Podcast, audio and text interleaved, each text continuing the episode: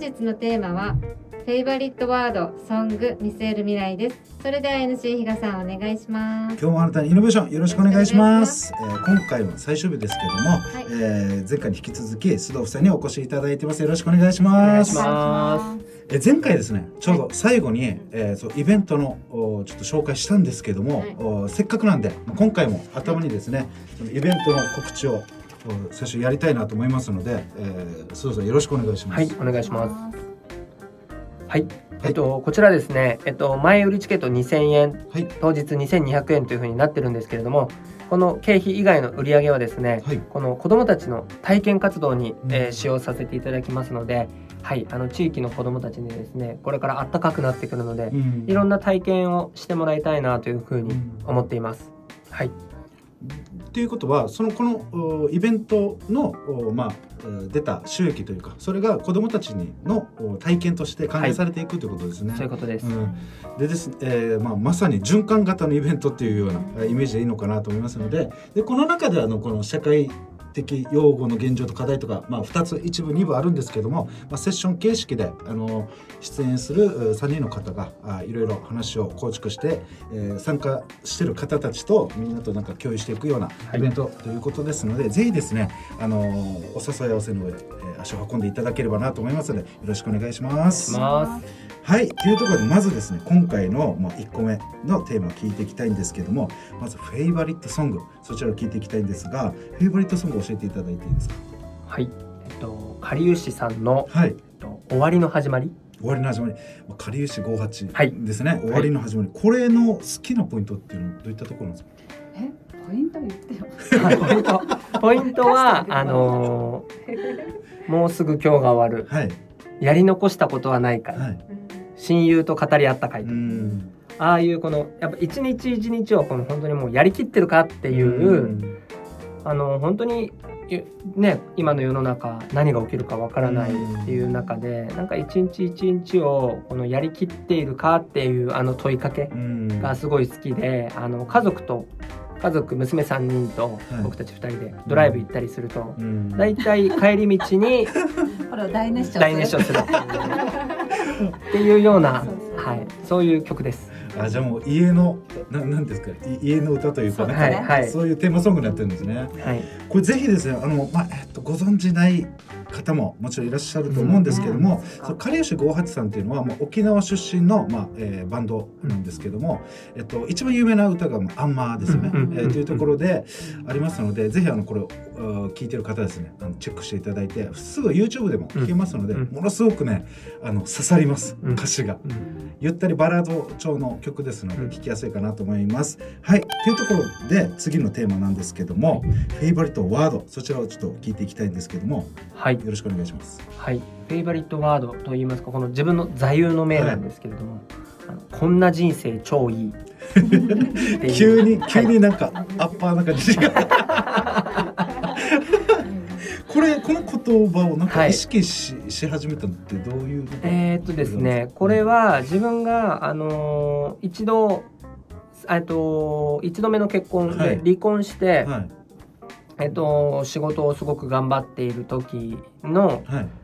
えーにこう自分にふ降ってきた言葉なんですけれども、うんなんかこの人生って本当にこのやっぱり僕ポジティブなんですけど、は僕でもこのすごい落ち込む時もあったりとか、こう山あり谷ありと言いますか、そんな中でこのこのこんな人生超いいっていう言葉にはこんなってことでちょっとこう一回、まあ、こんな人生だけどでも超いいっていううん。人生いろいろあるけどうん。でも人生超いいよねってうん。いう思いが、はい、込められていて、うん。はい、なんか僕は本当にこの僕が関わっている子供だったりとか、うん。地域の方みんながやっぱり、うんこんな人生超いいよねってうん。言える世の中になったらいいなっていうふうには思ってます。なんかあれですねあのすごい自分もあいい言葉だなって思ったんですけどなんなんていうんですかね今のか、えー現代の方たちっていうのは、まあ、す全員じゃないんですけどどうしても失敗を恐れるというか、まあ、学校教育自体がそういう形になってるので、あの減点方式とか、はいまあそういったところでどうしても成功ありきで考えてしまうんですけども、まあ、実はそうじゃなくて、うん。自分を何ですかスキルアップというか、うん。そうやっていく時には絶対失敗っていうのはうん。あの登っていく階段の中で必要じゃないですか。その中の一つこの今、えーおっしゃった言葉っていうのはなんかポイントはまってるなと思っていい言葉だなと思いましたね。はい。そんな須藤さんたちなんですけども実はこの好きなことっていうのがですねありましてまず一つキャンプ、まあ、今流行ってますよね。ソロキャンプとかいろいろあるんですけどもそのキャンプについてちょっとお伺いしたいんですけども、まあ、単純にですねキャンプって山とか、まあ、海とかあるんですけど、どっち派なんですか？えー、と自分たちはあの神奈川東京に住んでる時は、はいもう基本的にあの富士五湖あの湖ではい。やることがとても多くて。うん。あの湖あの湖畔のもう湖の目の前にあはい。のテント張って、はでサップいはい。がもう好きなので、はい朝あの日の出とともに湖に出て日の出サップだったり、夕焼け沈みながら夕日のサップ楽しんだりっていう、湖が多いね一番ね。そうですね、うん。あとは、えっと、神奈川とかだと川も綺麗だったりするので、川辺で、はい、テント張ったりとか。川でキャンプってなんか沖縄まあやってる方いると思うんですけど、うんもうちょっとイメージがですねそうなんかテレビの中でのイメージなんです、あのうんうん川のあのそのそばで、はい。えーなんか石で、そうですそうです。えーの水たまり作って、はいはいそうですスイカ冷やすとか、はいはいはい。そうですね。そうですよね。でもそう沖縄来てからは海キャンプ、あのやりました。うんうん。やりました。うん。やっぱなんか違うんですか海と川って。やっぱりあのそう風確かに。潮のベタベタあがあるんですけど、ではい。も自分たちやった時はあの風が本当にピタッとなくて、すごく最高だったねあの海の星も星も綺あ麗で、うん。あこれはじゃあ北部とかなあんか。いや。チューブですね。チューブではい。されたんですね、やりました。はい。あじゃあううどちらかというと海がそうですっていうね感じなんですね。山よりかは海ね。海派です。先ほどちょっとあのご説明の中でいなんか何個か出てきてたんですけどこのサップってなんやねんっていうあ方も多分いらっしゃると思うので、はい。えっと、そのサップについてちょっと説明していたはいだきたいんですあけども、のサップってあのスタンドアップパドルサーフィンはいあの立って多分結構沖縄だと今アクティビティでやられてる方は多いと思うんですけど、立ってこの、えっと、パドルで漕ぎながらゆっくりとどちらかとたどちらかというと楽しむスポーツ。あの波に乗るサーフィンというよりかは、このクルージングといいますか、うん。あまり波がないところでこうパドルで漕ぎながらゆったりと。僕たちは結構その湖でやってた時とかはもうコーヒーとか普通に水筒で持って行って、えー、上でですか？上で ゆっくりとえー、座ってコー。ヒー飲んで本読んだりとか、あ本読んだりとか、すごいのんびりもう上でお昼寝したりとか、そういう感じで遊んでます。あれですよね。サップ自体がなんていうんですかね。この裾野が広いというか。うん。あの海でやったらまた波があるので、うん。なんか体幹トレーニングだったりとかいろいろあるじゃないですか、ヨガやられてる方が多いですよね。はい、ぜあの、まあ、これだから年齢はあんまり関係ないですよね。うちは一娘が小1の頃からできてましたし、えね。うん。あのハードルが低いと思います。ーうん、ってことはもしかしたら高齢の方とか、はい。あでもできるってことは、はい。家族総出で楽しめるアクティビティとか、うんそんな感じですよね。あだからキャンプとセットなんですね。あそうですね。もううちは犬も乗っけて。ええもうー、かわいい三人。とかでそう、はい上で湖の上で上でお相撲したりとかね、へーなんかいろんな遊び方してます。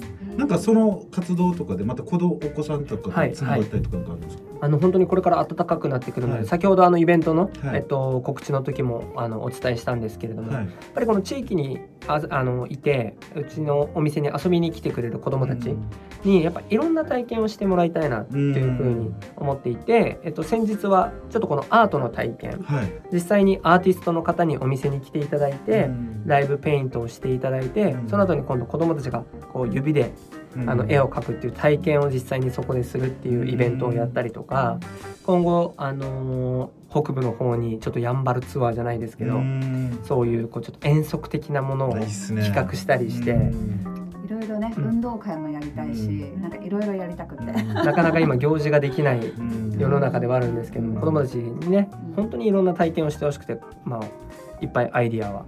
なんかいろんなファミリーとなんかの方となんかつながってほしいですよね。なんかみんなでワイワイガヤガヤというか、うん。うん。一緒に楽しみ共有できそうだなっていう感じですよね。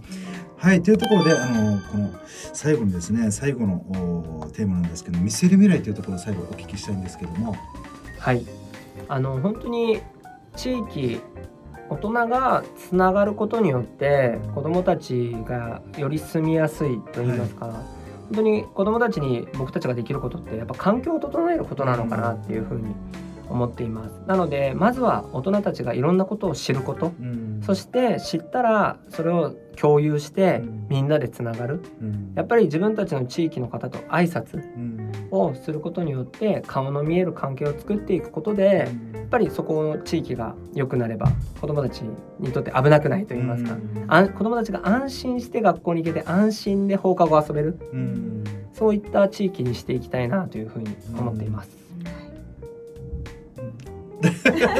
大丈夫ですか？大丈夫です。はい、というところですね、まあ、今回4回にわたって、えー、須藤夫婦にですねもういろいろ聞いてきたんですけども、まあ、この4回通しての最後この番組の、えー感想をちょっと伺いたいんですけども。なんか自分はこうやってラジオに出させてもらうっていうの初めてだったので、はい。あのとってもいい体験させてもらってありがとうございます。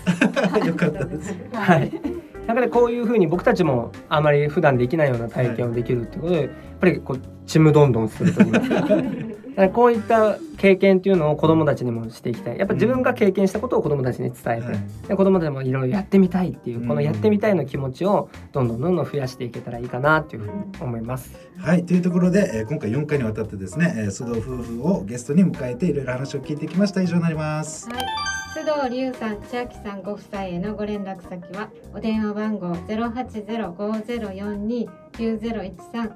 インスタグラムではパーラー沖で検索お願いします。本日は以上になります。See you!